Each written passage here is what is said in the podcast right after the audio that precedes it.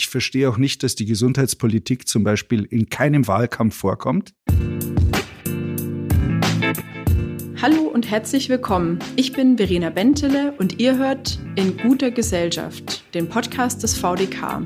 Als Präsidentin des VDK, dem größten Sozialverband Deutschlands, beschäftige ich mich mit der Frage, was Politik und Menschen tun können, um aus unserer Gesellschaft eine gute Gesellschaft für alle zu machen. Und das tue ich gemeinsam mit euch in diesem Podcast. Es wird kritisch und konkret, manchmal sogar unbequem. Aber für etwas Gutes lohnt es sich doch zu kämpfen, oder? Heute hört ihr in guter Gesellschaft mit Dr. Med Martin Marianovic. Viel Spaß beim Zuhören.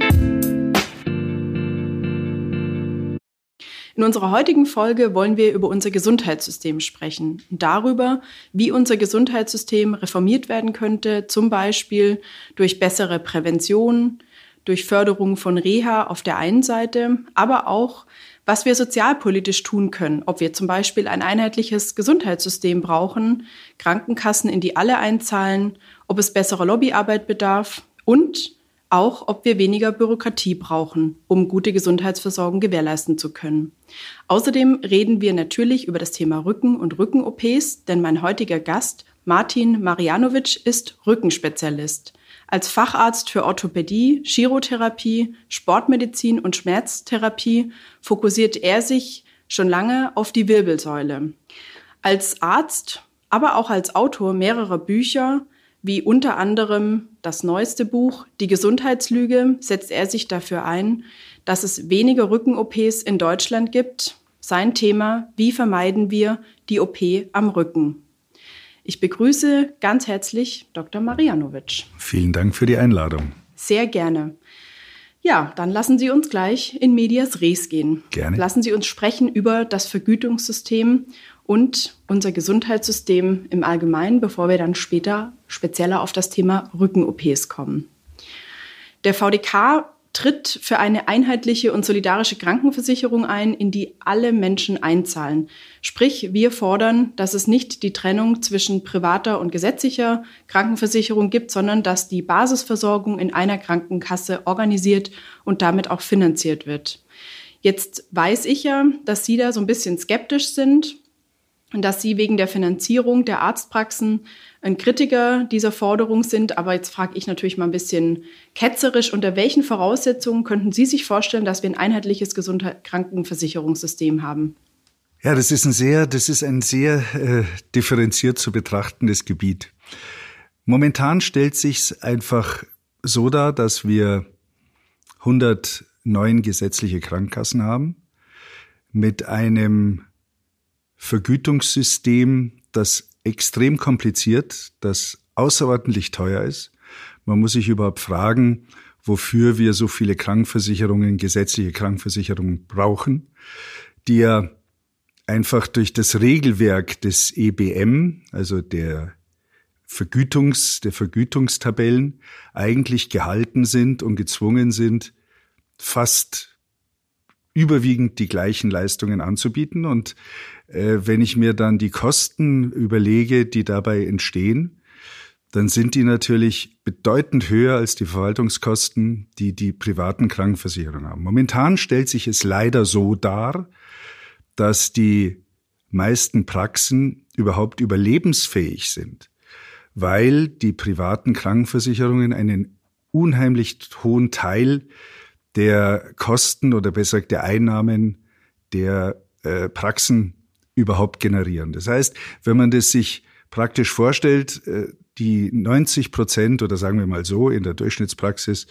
die 70 Prozent gesetzlich versicherte Patienten generieren etwa 30 Prozent der Umsätze und die Privatversicherten, die 30 Prozent äh, der Patienten darstellen, generieren 70 Prozent. Man muss sich mal vorstellen, allein schon der Unterschied für ein Kernspin bezahlt am Rücken, bezahlt die gesetzliche Krankenversicherung etwa 90 Euro. Das ist, sind Kosten, die noch nicht mal oder in den meisten Fällen die Erstellung eines Kernspins noch nicht mal decken. Überleben können diese Kranken, diese Praxen nur, weil der Privatversicherte 700 dafür bezahlt. Und die Mischkalkulation lässt das medizinische System momentan überleben. Aber das liegt nicht so sehr an den Privaten, das liegt vielmehr an dem unglaublich überbürdenden Verwaltungsaufwand, den wir mit den gesetzlichen Krankenkassen haben. Man muss sich mal vorstellen, alleine dieses völlig veraltete Abrechnungssystem, das noch aus Zeiten von Bismarck kommt und ist 1930 das letzte Mal reformiert worden ist, mit Punkten, mit äh, unterschiedlichen regionalen Vergütungen, mit einem System, in dem die Ärzte erst nach einem halben Jahr wissen, ob sie überhaupt was für welche Leistung bekommen und einer Intransparenz, die überhaupt nicht ermöglicht, dass der Patient weiß, was für seine Leistungen oder für das, was er erhalten hat, abgerechnet worden ist. Im Gegensatz dazu, der Privatpatient, der eine Rechnung erhält, ist der beste Kontrolleur. Der ist besser als der Computer, der irgendwelche Plausibilitätsprüfungen macht bei den gesetzlich Versicherten, damit die Ärzte gängelt, den Patienten das Glauben schenkt, dass da für eine Behandlung Hunderte von Euro äh, berechnet werden, was überhaupt nicht stimmt. Und wenn man dieses System endlich auflösen könnte, diese kassenärztlichen, diese kassenärztlichen Vereinigungen, diese, man muss ja mal sich vorstellen, dass in Deutschland etwa 15.000 Menschen damit, damit beschäftigt sind, Leistungen zu verschlüsseln, Leistungen zu entschlüsseln, Auszahlungen zu machen, dann ist es im digitalen Zeitalter unheimlich veraltet. Wir gehen davon aus, dass etwa 24 Prozent der Beiträge, die die gesetzlichen Krankenversicherungen bekommen, in diesem System einfach verschwendet werden. In der Verwaltung, in dem Bürokratie In der Verwaltung, mhm. in, den, in den Verschlüsselungen, in den Entschlüsselungen, in den Plausibilitätsprüfungen. Und ich finde, man kann ohne weiteres darüber reden, ein, ein, ein einheitliches Gesundheitssystem zu machen. Da bin ich dabei, aber dann muss man erstmal das gesetzliche System, das völlig veraltet überkommen und kostspielig ist, muss man zuerst reformieren, dann kann man über das Zweite reden. Okay, aber wenn wir eine Krankenkasse hätten und eben die Leistung bezahlt wird, äh, also sozusagen, wenn man Kernspend hat, für alle Patienten wird gleich viel bezahlt. Jeder, äh, der einzahlt in dieses System, zahlt nach seinen Möglichkeiten ein. Und dafür, da kommen wir auch gleich nochmal zu, dass die Gerätemedizin ja auch sehr ähm, vielleicht auch intensiv eingesetzt wird, um es mal vorsichtig zu sagen in Deutschland, dann das wäre doch so ein System, gesagt, genau, dann ja. wäre doch so ein System eigentlich äh, gut zu finanzieren, wenn man für alle Patienten das Gleiche kriegt, damit eben die Gesundheit des Patienten mehr im Vordergrund steht und nicht so sehr ähm, das, was eben die Ärzte abrechnen ja. können. Das wäre doch eigentlich dann der Weg, auf den wir uns vielleicht ein Stück weit ja einigen können. Ja, da stimme ich Ihnen zu, aber wir müssen eigentlich, wenn man so will, den Sumpf äh, von unten, von der Basis her austrocknen. Und das ist der Aufbau unseres Gesundheitssystems, der dazu führt, dass wir das teuerste Gesundheitssystem Europas haben, der ganzen Europäischen Union, mit einer vergleichbar niedrigen Lebenserwartung. Das heißt, wir sind, und da wird jeder staunt immer, wenn ich das sage, weil wir haben von der Wahrnehmung bei dem, was wir ausgeben, haben die Leute ja äh, die Wahrnehmung, wir sind die längst und gesündest Lebenden. Das sind wir mitnichten. Wir sind von 27 EU-Staaten, haben wir bei den höchsten Kosten, mit Abstand höchsten Kosten, Lebenserwartung Nummer 17. Das heißt, es gibt kein westeuropäisches Land, das eine kürzere Lebenserwartung hat als wir mit deutlich geringeren Kosten. Ich glaube, wenn wir jetzt davon reden, wie wir die gesetzlichen wie wir die gesetzlichen Krankenversicherungen finanzieren und, und, und wie wir uns da zusammentun oder wie die privaten mit den gesetzlichen, das ist nur die Spitze des Eisbergs. Die Probleme liegen viel tiefer und wir dürfen eines nicht vergessen. Man muss sich doch fragen, bei dem vermeintlich schlechten Gesundheitssystem, das zum Beispiel die Engländer haben, die ganz geringe Kosten haben und trotzdem länger leben wie wir, woran liegt es? Und dann müssen wir ja noch eines berücksichtigen. Die Kosten in den meisten europäischen Ländern der gesetzlichen Gesundheitssysteme sind ja steuerfinanziert. Die sind mit der Steuer bereits abgegolten. Bei uns muss ja der Versicherte nochmal, heute sind sie im Durchschnitt 15,4 Prozent plus einem Zusatzbeitrag, der jedes Jahr neu errechnet wird, müssen wir bezahlen. Zusätzlich zu unseren eh ohnehin schon hohen Steuern. Und dann reicht es noch nicht mal aus und dann muss das auch noch steuerlich subventioniert werden. Da muss man sich doch fragen, was ist so ineffizient in diesem System, dass wir bei diesen hohen Kosten, wir haben ja von allem das meiste. Wir haben die meisten Kernspintomographen, wir haben die meisten Operationssäle, wir haben die meisten Krankenbetten. Wir haben von allem am meisten, aber offensichtlich ist das meiste nicht das, was die Leute am längsten gesund und am Leben mhm. erhält. Ja, und vor allem ist es ja auch nicht vielleicht der ähm, Weg, der einem Wunsch vieler Menschen nachkommt, dass eben der Arzt sich auch mehr Zeit nehmen kann für die Menschen. Das ist ja immer so ein bisschen meine Vermutung schon oder wissen wir auch aus vielen Gesprächen mit unseren Mitgliedern, dass viele Menschen sich wünschen, äh, dass die Ärztinnen und Ärzte sich mehr Zeit nehmen, Schrägstrich, vielleicht muss man natürlich etwas ähm, netter mal sagen, auch mehr Zeit haben. Jetzt weiß ich, dass es natürlich auch eins Ihrer Themen ist, dass äh, der Arzt mehr Zeit haben sollte für beispielsweise konservative Therapien und dass die moderne Gerätemedizin oft eben nicht der äh, goldene Weg ist, der Königsweg, der für viele Menschen eine Besserung ähm, bedeutet. Wir haben schon ein bisschen darüber gesprochen, aber wenn Sie das Geld jetzt umleiten würden, eher eben in diese Richtung, ähm, was wäre in unserem Vergütungssystem tatsächlich zu ändern? Vielleicht erklären Sie das unseren Hörern. Die Wertigkeiten in unserem Gesundheitssystem sind einfach völlig, völlig falsch. Ich meine, man muss ja einfach sehen, äh, da wo vergütet wird oder das, was vergütet wird, wird auch gemacht. Und wir sind verhaftet in einem System, das nur dadurch lebt, indem es sowohl diagnostisch als auch therapeutisch unendlich viele Leistungen bringt. Wir müssen uns mal überlegen, wenn wir jetzt die Zahlen, die Zahlen äh, nehmen, allein schon Kernspintomographen pro eine Million Einwohner. Da sind die Deutschen natürlich wieder ganz weit vorn. Wir haben also fast 35 Kernspintomographen auf eine Million Einwohner. Äh, Schlusslicht ist England, die haben noch nicht mal sieben aber auch die leben länger.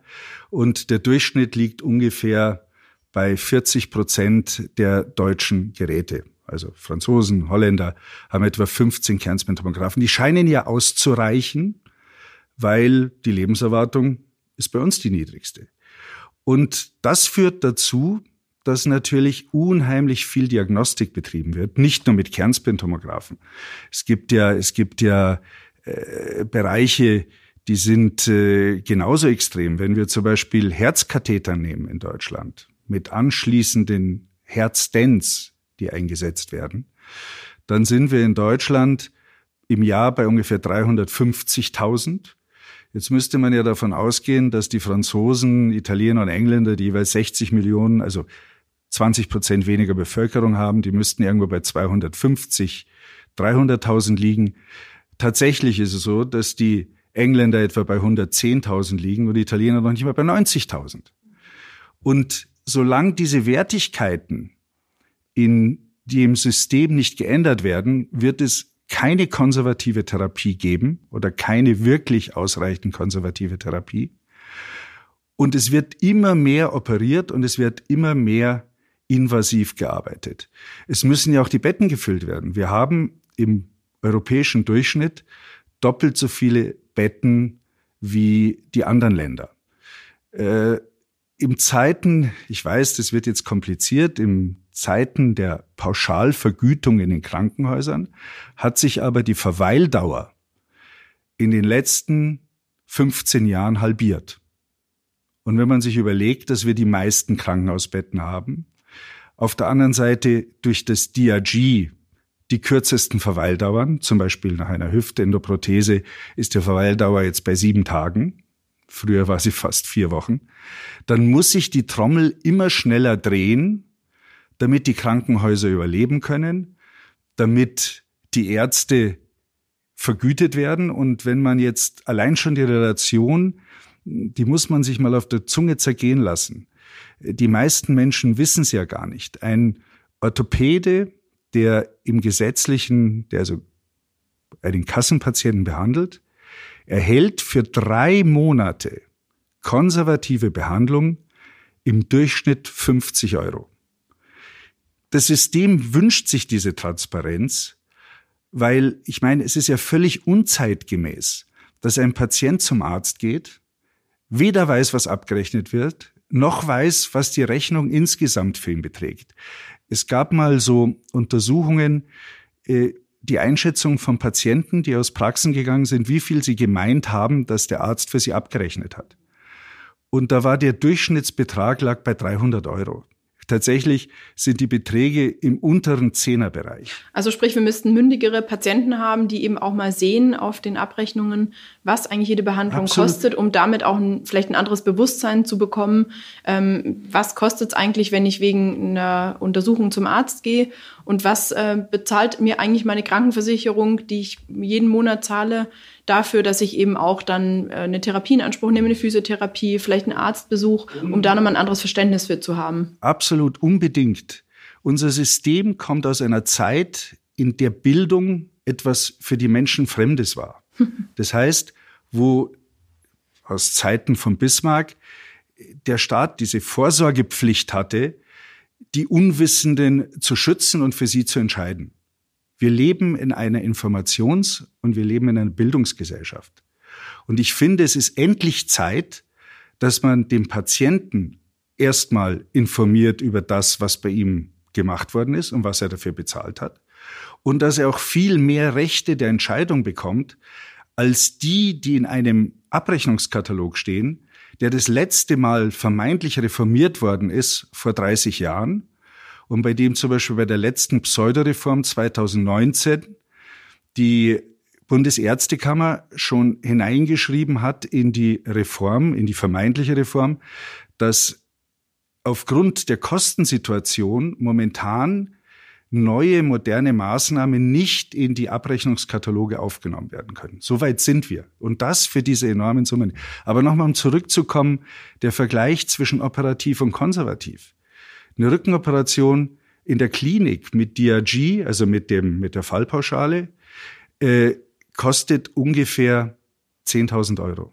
Das heißt, wenn man sich mal überlegt, drei Monate konservativ 50 Euro, einmal OP 10.000 Euro, ist doch kein Wunder, dass die Zahl der Operationen in Deutschland am Rücken in acht Jahren sich fast verdoppelt hat. Mhm. Ja, das bringt mich tatsächlich auch zu meinem vielleicht auch nächsten Thema oder das knüpft, schließt da gut an. Ähm, um erst gar nicht in die Situation zu kommen, eine OP zu brauchen, fordern Sie ja auch mehr Prävention äh, von Ärztinnen und Ärzten. Und das ist auch eine Forderung, die wir stellen als VDK, weil wir eben auch der Meinung sind, dass gute Präventionsleistungen beispielsweise so wichtig wären für die Gesunderhaltung, auch für die Erhaltung der Arbeitsfähigkeit beispielsweise. Also sprich, jeder Euro, den wir in eine gute Prävention stecken, der kann zum Beispiel eben Geld sparen, damit eben Leute keine Erwerbsminderungsrente beantragen müssen oder eben dann eben die teure Rücken-OP brauchen.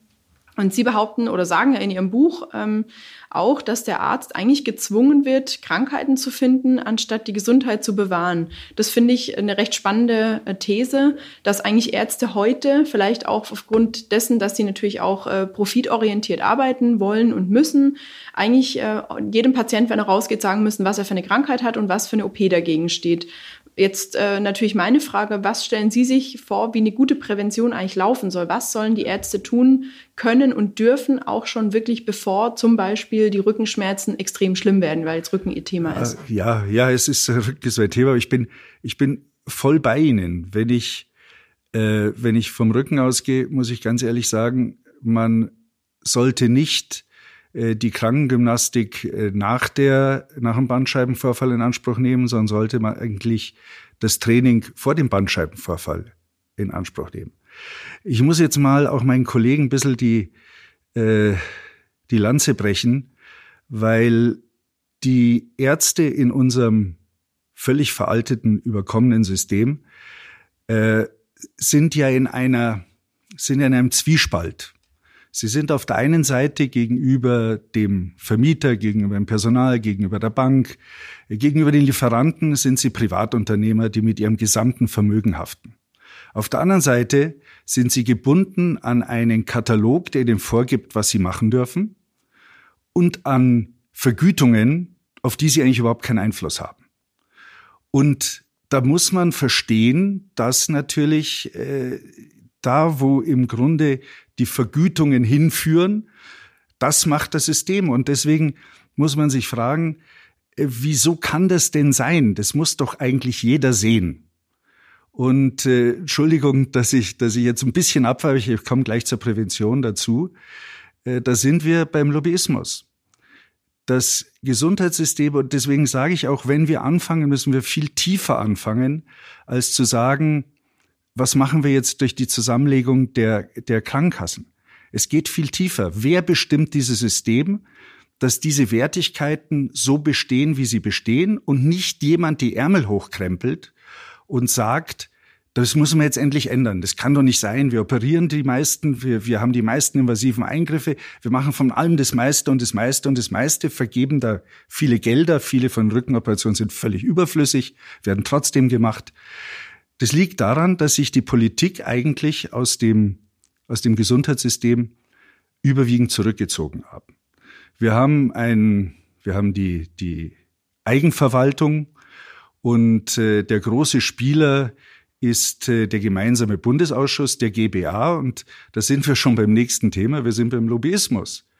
Denn in diesem Ausschuss haben die großen Lobbyisten entscheiden für sich, wie sie sich den Kuchen aufteilen. Da okay, also die, die äh, entscheiden, weil sie eben natürlich profitorientiert arbeiten. Deswegen vielleicht mal eine andere, ein anderer Ansatz. Wäre es dann ein Weg, dass eben unser Gesundheitssystem, die Akteure im Gesundheitssystem eben weniger profitorientiert arbeiten?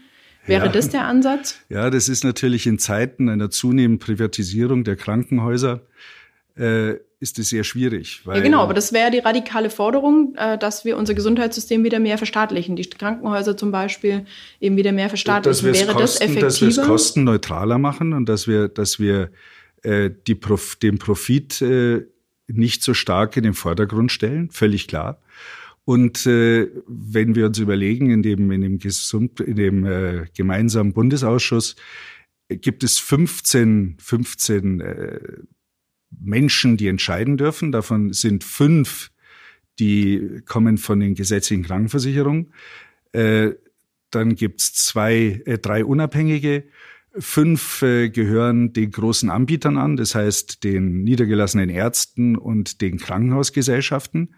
Und der, der das ganze System bezahlt und der auch, wenn man so will, der ist, der das am Leben erhält, der Patient hat noch nicht mal ein Mitspracherecht. Das muss man sich mal. Also zumindest auf, ja genau, hat kein Stimmrecht. Also er hat kein Stimmrecht. darf beraten, vielleicht daneben sitzen, aber hat beraten, kein Stimmrecht. Aber man, man, man gibt ihm nicht keine Stimme, weil man vielleicht davon ausgeht, dass die Menschen zu dumm sind und die für ihre Gesundheit nicht entscheiden können. Das ist, das alleine ist, finde ich schon ein grundlegender Fehler. Und die ganzen weichen Fachrichtungen, weil wir jetzt auch wieder zur Prävention, zum konservativen äh, Behandeln gehen, die haben überhaupt keine Stimme. Also die Physiotherapeuten, Logopäden, Ergotherapeuten zum Beispiel, die haben da natürlich wenig Lobby, weil die, die im natürlich. GBA nicht vertreten sind und deswegen werden ja. heute viele Therapien erst gar nicht verordnet, erst gar nicht bezahlt. Jetzt kommen wir wieder zurück. Das ist meine Schleife gerade zur Prävention, genau. genau. Ja, ja. Ähm, weil die Präventionsleistungen natürlich ja eigentlich viel früher anfangen sollten. Also sprich, natürlich. wenn ich zu Ihnen käme, stöhnend und ächzend vor Rückenschmerzen, ist es ja eigentlich schon irgendwie zu spät, oder?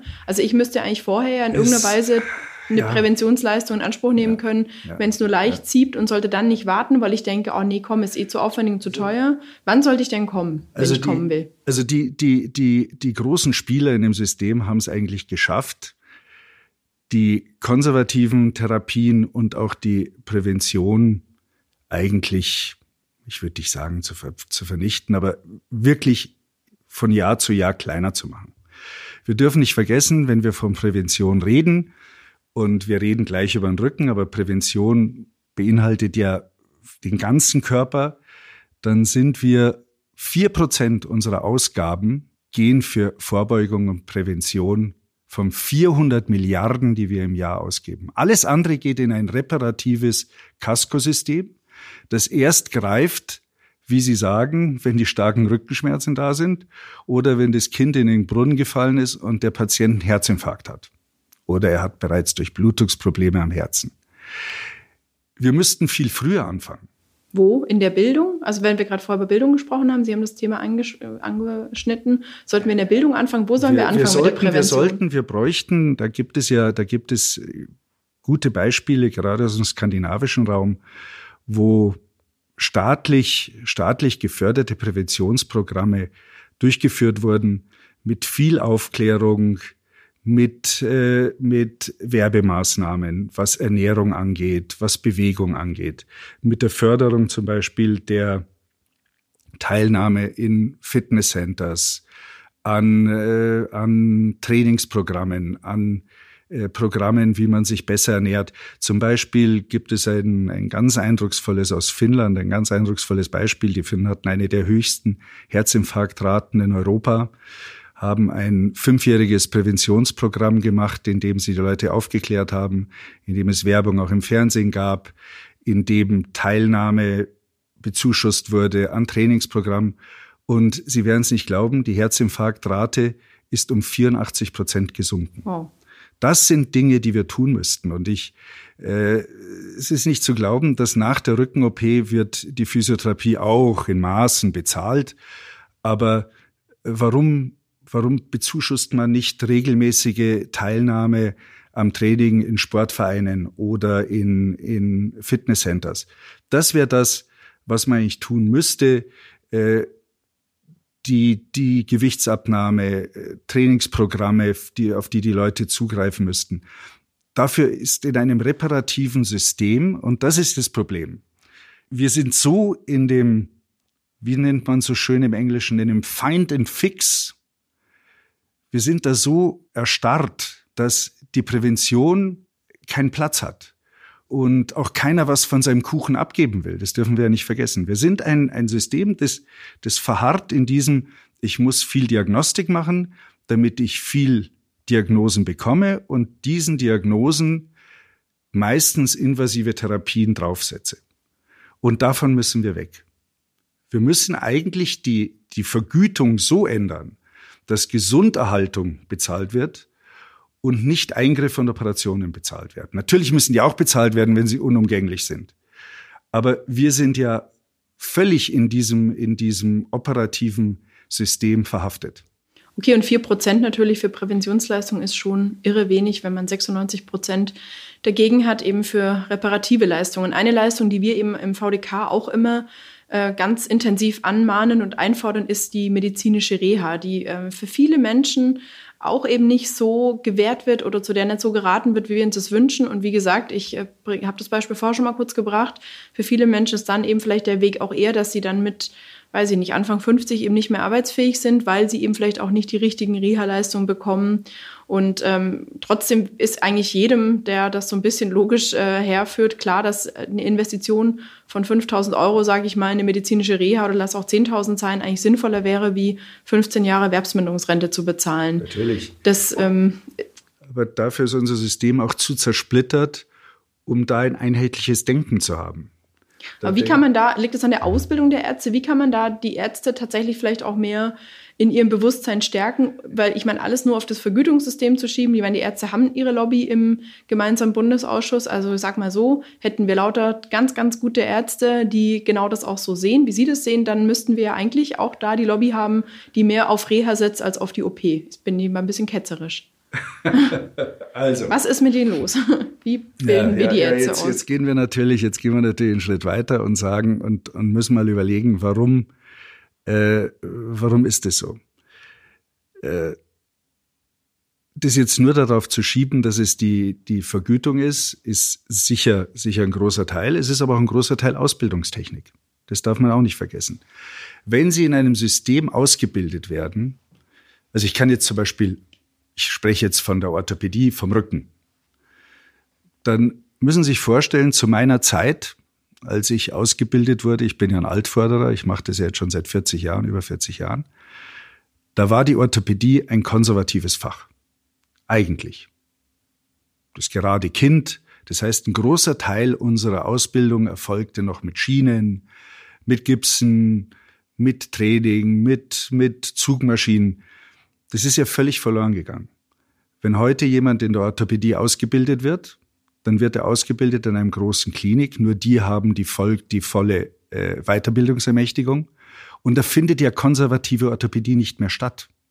Weil ein konservatives Bett in einer großen Klinik ist ein fehlbelegtes okay, Bett. Okay, und dann wird dort halt immer operiert, dann gibt's da die, die Bandscheiben-OPs. Und, und, und, ich glaube ja. auch, ich glaube auch, dass wenn Sie in so einem System stetig ausgebildet werden, denken Sie auch, dass die OP die richtige Lösung ist. Sie müssen ja mal sehen, diese Dialektik, die Sie da, da drin haben, dass Sie etwas tun. Äh, und deswegen auch ausbildungstechnisch, es gab einen unglaublich guten Artikel vom Chef der Orthopädie und Unfallchirurgie. Übrigens, das ist auch ein typisches Beispiel. Früher war der Orthopäde ein Facharzt für Orthopädie, heute ist er ein Facharzt für Unfallchirurgie und Orthopädie. Das heißt, die Ausbildung erfolgt nur noch operativ. Und der Chef der Charité, also der Orthopädie und äh, Unfallchirurgie der, Orthopädie, der Charité, hat in einem Artikel, ich glaube, das war in der Zeit, einen großen Beitrag geschrieben, in dem er beklagt hat, dass die, die jungen neuen Kollegen konservative Orthopädie nie gelernt haben und es völlig verschwinden wird. Das wird auch noch das wird auch noch unterstützt von den Ausbildungszahlen von Physiotherapeuten. Die Vergütungen für Physiotherapeuten sind derart niedrig, dass die Zahl der, der, der jungen Leute, die wirklich mit Engagement das machen wollen würden, zurückgeht. Und äh, deswegen wird die konservative Therapie, so wie sie momentan, so wie ich das sehe, wird immer wird immer seltener werden. Und inzwischen ist es ja so, und da sind wir wieder beim Verhalten der Versicherungen. Es ist ja leichter, einen Patienten zu einer OP einzuweisen, als ihm zwölf Behandlungen beim Physiotherapeuten zu, zu bezahlen. Da, also das System insgesamt. Und da frage ich mich manchmal auch, äh, wie die Entscheidungen der Kostenträger sind. Weil eigentlich müssten die Versicherungen sagen, das, was zum Beispiel die Techniker gemacht hat, dass sie gesagt hat, ich biete jeden, der eine Operation, die jetzt nicht not, notfallmäßig ist, bieten wir eine Zweitmeinung an. Und zu welchem Ergebnis kamen die? Zum selben Ergebnis, das ich auch in meinen, in meinen anderen Büchern geschrieben habe. 80 Prozent der Indikationen zu OPs am Rücken waren Übertherapien. Aber aus der täglichen Praxis heraus kann ich Ihnen sagen, wenn ich versuche, einen Patienten zu einer konservativen Therapie, weil er, weil er nicht mehr zu Hause zu halten ist, einzuweisen, dann kämpfe ich einen Kampf gegen Windmühlen und bekomme das nicht, wenn ich ihm eine Einweisung gebe ins nächste Klinikum zu einer Rücken-OP und wenn es die dritte Rücken-OP ist, das wird klaglos bezahlt.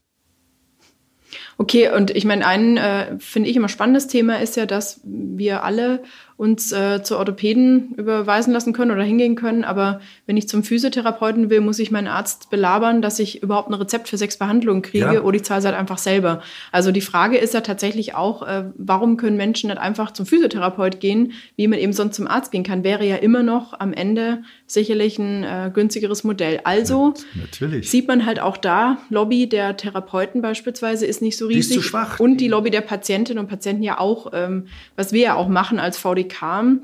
Ich weiß ja, dass Sie jetzt die Lobbyarbeit eher so ein bisschen kritisch sehen in Ihrem Buch. Ähm, deswegen, wenn wir jetzt als Lobbyisten für die Patienten eintreten, sind wir dann die Guten da? Sind wir die weißen Figuren auf dem Schachbrett? Was machen wir? wenn nein, wir nein, als Patientenlobby arbeiten? Ich, ich sehe, ich sehe äh, nicht jede Lobbyarbeit äh, als negativ. Zum Beispiel es gibt ja Patientenvertretungen, äh, die die die sich bemühen, Lobbyarbeit äh, zu leisten und damit die Situation oder besser gesagt den Stand der Betroffenen, des Zahlers und eigentlich in, äh, ich sagte so ganz gehässig, des Werkstücks in diesem, in dieser Fabrik äh, zu vertreten. Nein, nein, Lobbyarbeit ist nicht nur nicht nur negativ, nur die, die am erfolgreichsten sind, sind eben die großen Anbieter, weil die die, die daran auch am meisten haben. verdienen und nicht die, die am meisten davon profitieren würden, nämlich die Patienten. Das ist richtig. Das Wie würde richtig. gute Lobbyarbeit aussehen? Was müssten wir tun? Wie müssten wir diesen GBA beispielsweise umgestalten? Was müssten wir tatsächlich tun, um eben da die Interessenslagen der Patientinnen und Patienten besser zu vertreten? Wir müssten, wir müssten zuallererst, äh, müssten wir mal Bewusstsein schaffen. Äh, ich habe mir dieses, das Buch, äh, Die Gesundheitslüge, war eigentlich der Wunsch, den Menschen mal aufzuzeigen, wie Entscheidungen über ihn getroffen werden und aus welchen Gründen und wo die Querverbindungen sind und wo der Lobbyismus stattfindet. Äh, ich glaube, es geht nur über Aufklärung und Sie müssen mal sehen, jeder von uns zahlt ja einen Riesenbatzen in seine Gesundheit hinein. Es ist in einer alternd werdenden Gesellschaft, ist es unser wichtigstes Thema. Gesundheit, Pflege, Rehabilitation, müssen wir auch noch drüber reden. Aber den Leuten ist gar nicht bewusst, was da passiert. Sie wissen nicht, was abgerechnet wird. Sie wissen gar nicht, wo die Entscheidungsträger sitzen. Fragen Sie mal in Deutschland, ob jemand den gemeinsamen Bundesausschuss Gesundheit kennt. Ich weiß nicht, ob das jeder Tausendste schon mal was davon gehört hat. Und da müsste man ansetzen. Man müsste einfach die Menschen mal darüber aufklären, wo die Entscheidungen wie getroffen sind. Und dann müsste man Druck auf die Politik machen, dass dort endlich mal eingegriffen wird und dass zum Wohle der Patienten äh, die Entscheidungen einfach anders getroffen oder vielleicht auch die, die, die Politik, vor allen Dingen das äh, Gesundheitsministerium, hat ja eine Oberaufsicht. Es hat ja eine Pflicht und auch denen kann es ja nicht entgangen sein, in welche Richtung wir gehen. Man muss sich doch mal fragen, warum sind wir bei allen Operationen Europa bis Weltmeister? Und da müsste man ansetzen. Und ich glaube, das wird nur passieren, indem man die Leute aufklärt, indem es einen Druck gibt. Ich verstehe auch nicht, dass die Gesundheitspolitik zum Beispiel in keinem Wahlkampf vorkommt. Das Wichtigste, was wir haben, es kostet uns 400 Milliarden, der größte Batzen unseres Haushalts. Aber es wird nie zum Thema gemacht. Das heißt, ich sage immer, das System, das Imperium hat es geschafft, es irgendwo so in der intransparent zu lassen und die Zusammenhänge eigentlich dem eigentlich betroffenen Patienten vorzuenthalten. Also wäre das vielleicht ja auch die Chance im Moment in dieser echt auch schwierigen Zeit der Corona-Pandemie, dass vielleicht die Gesundheitspolitik in der Agenda der Parteien doch mal weiter nach oben kommt oder auch in den Forderungen natürlich der Patientenvertretungen. Das wäre dann ja vielleicht ein guter Lobbyismus, dass äh, wir als Patientenvertretung, wir machen das natürlich in unseren Wahlkampfforderungen, in den Forderungen vor der Bundestagswahl, auch gesundheitspolitische Forderungen zu äh, platzieren. Aber das wäre ja vielleicht im Moment auch eine Zeit, wo man da äh, nochmal einen guten Ansatzpunkt finden könnte. Ich glaube, dass nach Corona eine gute Zeit dafür sein wird. Die Kosten werden noch mehr steigen. Die Leute werden noch mehr belastet werden. Das Thema Gesundheit, Pflege wird in der Wahrnehmung der Menschen nach vorne rücken, weil es ist ja typisch. Gesundheit ist, solange sie gesund sind, etwas Selbstverständliches. Und Gesundheit wird für die meisten Menschen erst äh, bewusst, wenn sie krank geworden sind. Da brauchen wir die, den positiven Lobbyismus, so nenne ich das. Die Patientenvertreter, die wie Sie als Sozialverband, die den Menschen ein Gehör geben müssen in der Politik. Ich glaube, nur so wird es auf Dauer gehen. Und wir müssen etwas tun, denn sonst wird Gesundheit unbezahlbar werden, weil es einfach für die falschen Dinge am falschen Ort das Geld vergeudet wird. Und was Sie vorher gesagt haben zur Reha, es ist auch so ein Thema. Natürlich müsste man sich denken, dass äh, eine Berufsunfähigkeitsversorgung äh, viel teurer ist als ein Reha-Aufenthalt oder es muss ja nicht unbedingt auch ein Reha-Aufenthalt. Es gibt auch ambulante äh, Reha-Einrichtungen, die sehr effektiv arbeiten. Aber dennoch merke ich, dass so wie die Prävention oder die Vorbeugung die Reha eigentlich immer weiter in den Hintergrund tritt. Wir haben immer weniger Eingriffe, immer weniger Erkrankungen, die von den Kostenträgern als reha-würdig überhaupt anerkannt werden. Das ist ein großes Problem. Das ist ein großes, genauso ein großes Problem, wie wir mehr Prävention und Vorbeugung betreiben müssen. Ja, also es gab mal einen interessanten Ansatz von der Rentenversicherung, damals in Baden-Württemberg, die angefangen haben, Kinderreha zu bezahlen. Da gab es riesen Diskussionen, die ich immer so als jetzt auch jemand, der in der im politischen Bereich tätig ist, überhaupt nicht verstanden habe, weil das ja eigentlich der logischste Schritt ist, äh, bei den Kindern einfach auch schon beginnen mit der Gesunderhaltung und der ja, Erhaltung eben oder Wiederherstellung ihrer Gesundheit und ihrer Fähigkeiten. Aber vielleicht, ähm, ja, ist tatsächlich der, die Unwissenheit vieler Patientinnen und Patienten oder eben das sich nicht äh, beteiligen können und dürfen eins der großen Probleme, dass die Patienten unwissend gehalten werden.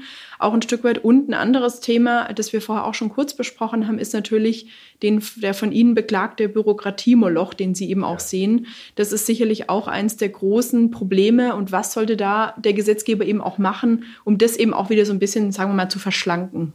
Ja gut, man, man muss sich natürlich fragen, wir haben vorher von den über 100 gesetzlichen Krankenkassen gesprochen, darf man nicht vergessen.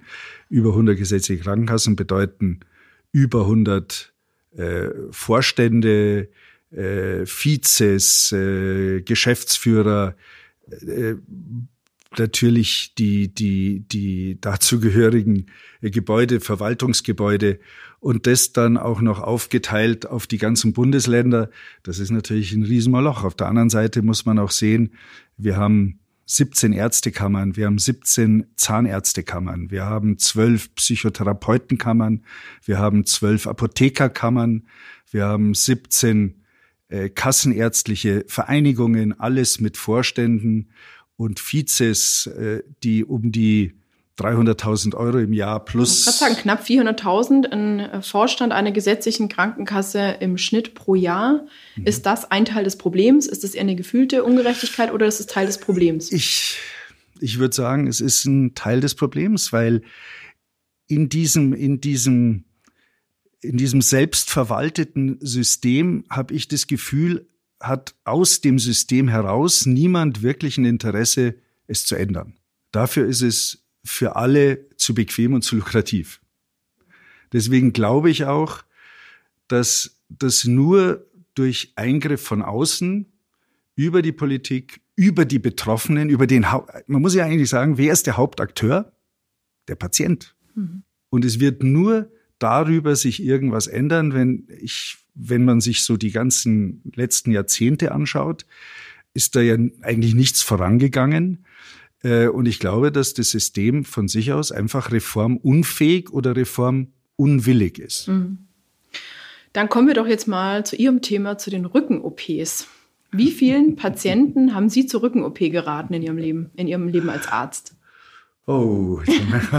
so viele, dass Sie es nicht zählen können? Nee, oder so, so wenige? Also, äh, es ist sicher überschaubar. Also, äh, ich kann Ihnen nur sagen, wenn ich jetzt mal, wenn ich jetzt mal das letzte Jahr betrachte, vielleicht 10, 15, mhm. mehr waren es nicht.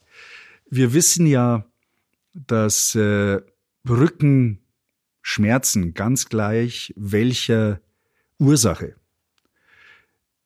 in den meisten Fällen, ungefähr 80 Prozent sagt man statistisch, innerhalb von sechs bis zwölf Wochen wieder verschwinden mit Hilfe des Arztes, weil die Schmerzen so stark sind, dass er ihnen Schmerzmittel geben muss, mit einem Osteopathen, mit einem Physiotherapeuten, mit einem Trainer.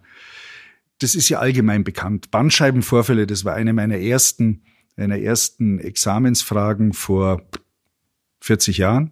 Sind es 40 Jahre? Ja, vor 40 Jahren, als ich Medizin fertig gemacht habe. Wir waren die ersten Multiple-Choicer. Da war die Frage, wie viele Bandscheibenvorfälle, wie viel Prozent der Bandscheibenvorfälle heilen äh, konservativ oder spontan ab und es waren 90 Prozent war die richtige Antwort. Daran hat sich ja nichts geändert. Das Problem ist, der Patient erlebt es gar nicht mehr. Weil wir sind ja wieder jetzt da, wo wir vorher waren. Wir haben so viele Kernspintomographen, dass natürlich die schnelle Diagnose, unser Bandscheibenvorfall kann im Bild schon böse ausschauen, bedeutet aber nicht, dass er dich trotzdem abheilt, äh, führen natürlich zu einer schnellen Übertherapie und äh, zu einer schnellen Operation, die gar nicht notwendig ist. Also bei uns ist die Indikation zu einer Operation, die gibt's natürlich, wenn jemand wirklich Lähmungen hat, nicht nur Kribbeln, äh, dann gibt's die Patienten, aber die überwiegende Zahl zwischen 80 und 90 Prozent heilt konservativ ab. Wie viele Rücken-OPs gibt's eigentlich in Deutschland pro Jahr? Momentan? Ja. Fast 800.000. 800.000, Respekt, ja. wow. Ja, das ist, da sind wir. Was verdient ein Arzt so an so einer Rücken-OP? Ich, das ist, das kann man so gar nicht sagen, weil die, weil die meisten Rücken-OPs über die Diagnosis Related über die Fallpauschalen abgerechnet werden, gerade bei gesetzlich Versicherten, wenn die keine Zusatzversicherung haben. Und es wird dann in der Klinik aufgeteilt oder der Patient oder der Arzt bekommt ein Gehalt, das vielleicht auch mal abhängig sein kann von der Zahl der Operationen, die er macht. Ach so, je mehr OPs, desto mehr verdient er natürlich. Ja, ja es gibt schon, so es sagen. gibt, es gibt schon, äh, es gibt schon auch Zielvorgaben mhm. und Boni. Äh, da darf man sich nichts vormachen. Mhm. Also manchmal. Und im Gegensatz dazu verdienen Sie mehr oder weniger an Ihrer Therapie? Bitte? Sie, verdienen Sie jetzt mehr oder weniger als ein Operateur an Ihrer Form der Therapie? Ich weiß jetzt nicht, wie die, wie die aktuellen, ich weiß wirklich nicht, wie die mhm. aktuellen Verträge, die Kliniken ausschauen. Dafür bin ich zu weit weg. Aber äh, theoretisch dürfte es sicher nicht mehr sein, weil konservative Behandlungen ja eigentlich nicht besonders gut vergütet werden. Mhm. Und was hat Sie dann vom Operieren weggebracht? Also Ihnen hat ja sicherlich auch mal in der Ausbildung jemand gesagt, operier mal ab und zu ein. Das ist eine super effektive Geschichte.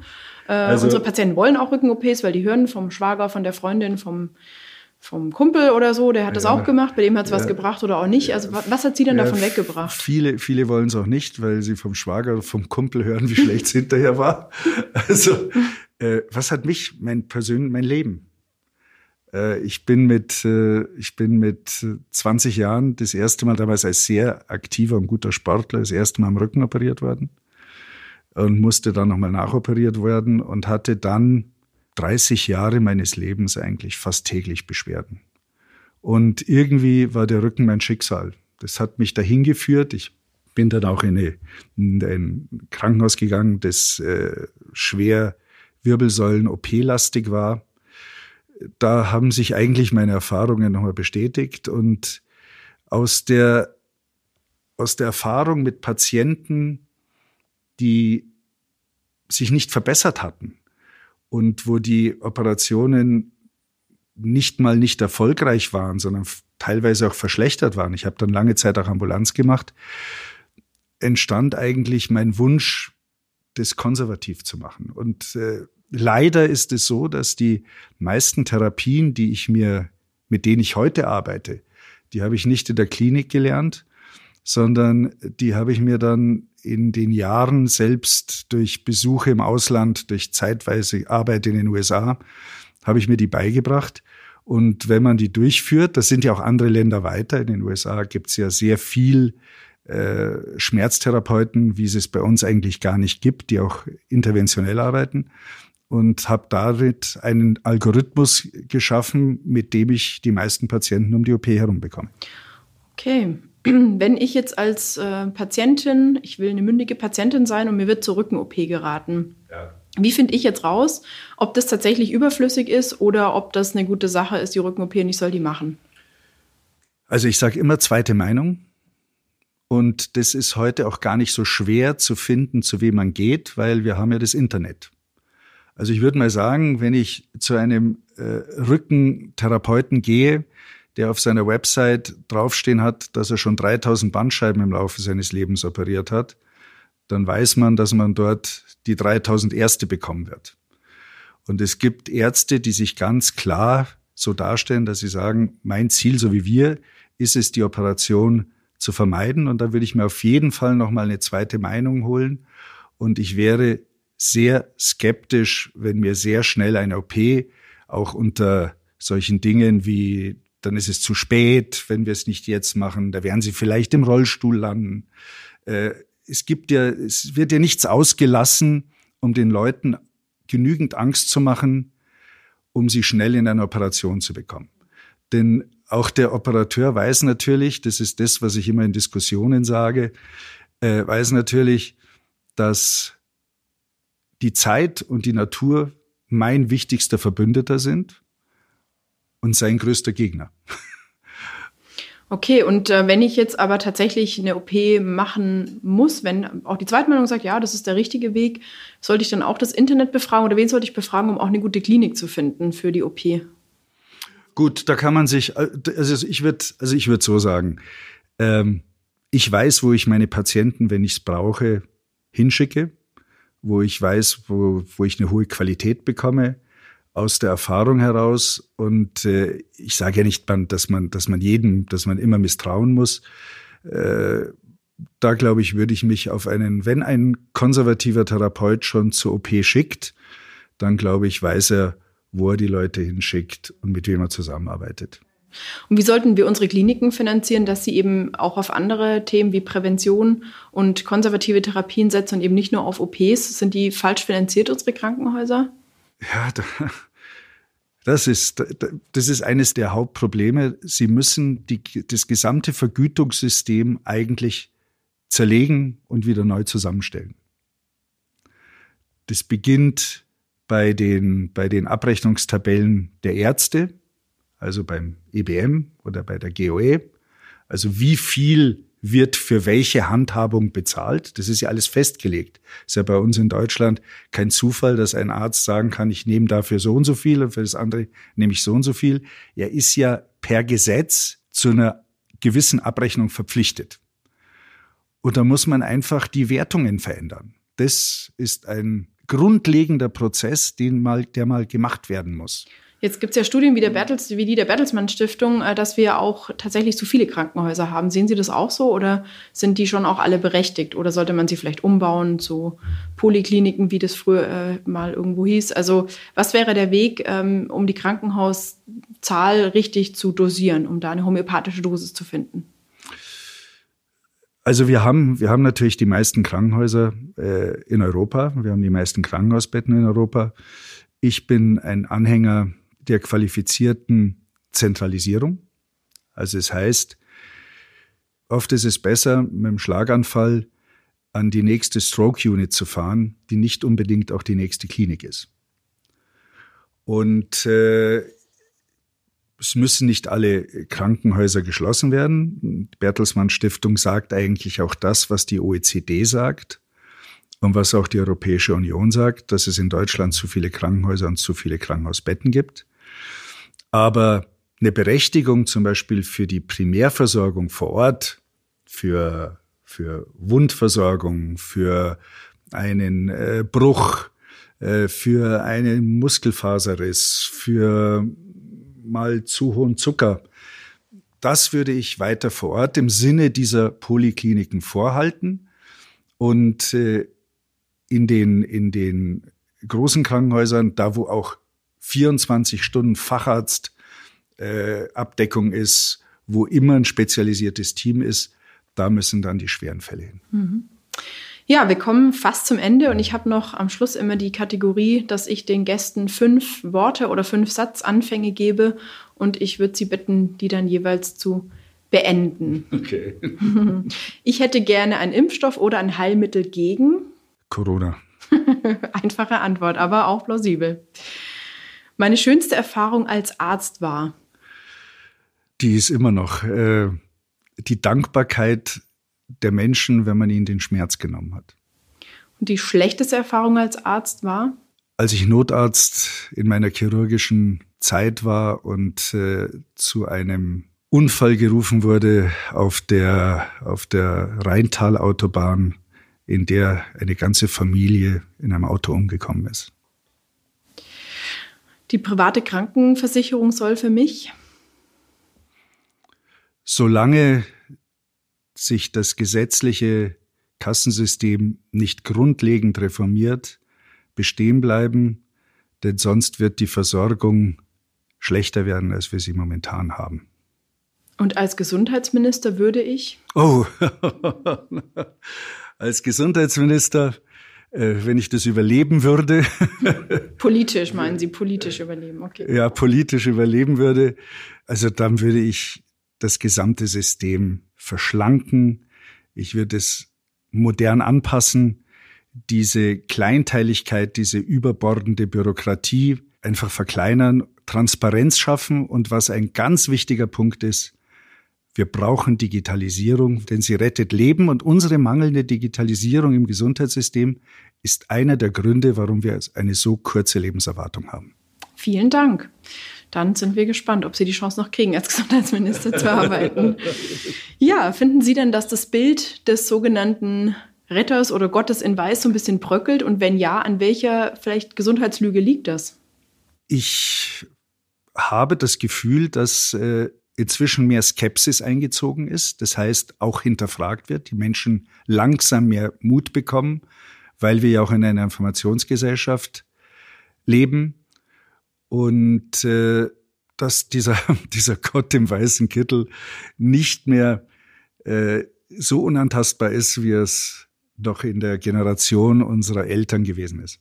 Was ja aber Ihrer Meinung nach wahrscheinlich gut ist, oder? Weil Sie haben ja. vorher den mündigen Patient gefordert, ja. dann sollten wir ja. doch immer alles kritisch hinterfragen, wir Patientinnen um, unbedingt, und Patienten. Das, das, äh, unbedingt. Und was jetzt momentan entsteht und was mir Hoffnung gibt, ist, dass die junge Generation mehr Bewusstsein für die Gesundheit bekommt und auch mehr Kritik übt an dem, was ihr auch medizinisch angeboten wird.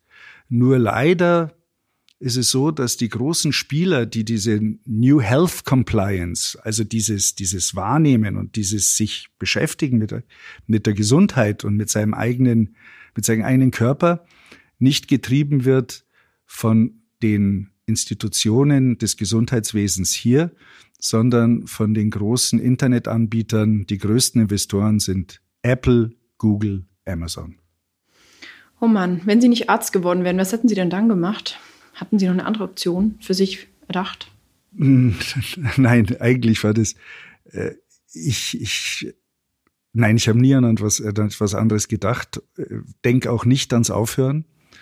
Und äh, ich sage jetzt mal, die Wahl meines Berufs war eigentlich, jetzt abgesehen von Familie, das größte Glück meines Lebens. Und ich wollte mit sowas Positivem enden und nicht mit Apple und Google. Dafür sage ich ganz, ganz herzlichen Dank und auch für das wirklich äh, informative, spannende Gespräch für unsere Hörerinnen und Hörer, die sich ja auch intensiv, wie wir als Sozialverband, mit gesundheitspolitischen Fragen, mit der Finanzierung des Gesundheitssystems, aber vor allem mit dem Besten für die Patientinnen und Patienten beschäftigen. Vielen Dank, Herr Dr. Marianovic, für Vielen das Dank heutige für die Gespräch. Einladung. Vielen Dank. Bevor ich mich bei euch, liebe Hörerinnen und Hörer, verabschiede, möchte ich natürlich wie jedes Mal meinen persönlichen Lichtblick mit euch teilen. Seit dem 1.1. diesen Jahres gibt es ein paar Änderungen und Lichtblicke für uns alle. Es hat sich einiges geändert, was sich ganz konkret auf den Geldbeutel der Steuerzahlerinnen und Steuerzahler, Verbraucherinnen und Verbraucher auswirkt. Für uns alle gibt es folgende Änderungen, für die wir auch als VDK lange gekämpft haben, die wir lange gefordert haben. Zum einen wurde das Kindergeld um 15 Euro und der Mindestlohn auf 9,50 Euro pro Stunde erhöht. Zum anderen steigt der Grundfreibetrag, auf den wir keine Steuern zahlen müssen, und Menschen mit Behinderungen haben seit diesem Jahr eine Verdoppelung des Steuerpauschbetrages, über den sie sich freuen können. Eine langjährige VDK-Forderung wurde damit erfüllt. Das Gleiche gilt auch für die Grundrente, die seit dem Januar diesen Jahres in Kraft tritt. Natürlich wird es noch eine Weile dauern, bis die Grundrente ausbezahlt wird. Gut ist aber, dass sich endlich Lebensleistung auch finanziell ein bisschen mehr lohnt. Das sind doch richtig gute Nachrichten. Ja, und damit bedanke ich mich bei allen Zuhörerinnen und Zuhörern. Das war's für die zehnte Folge. Ich hoffe, euch hat es gefallen und ihr seid auch nächstes Mal wieder dabei, am 20. Februar. Und dann gibt es eine neue Folge mit einem spannenden Gast in guter Gesellschaft. Also abonnieren nicht vergessen. Ciao und bis zum nächsten Mal.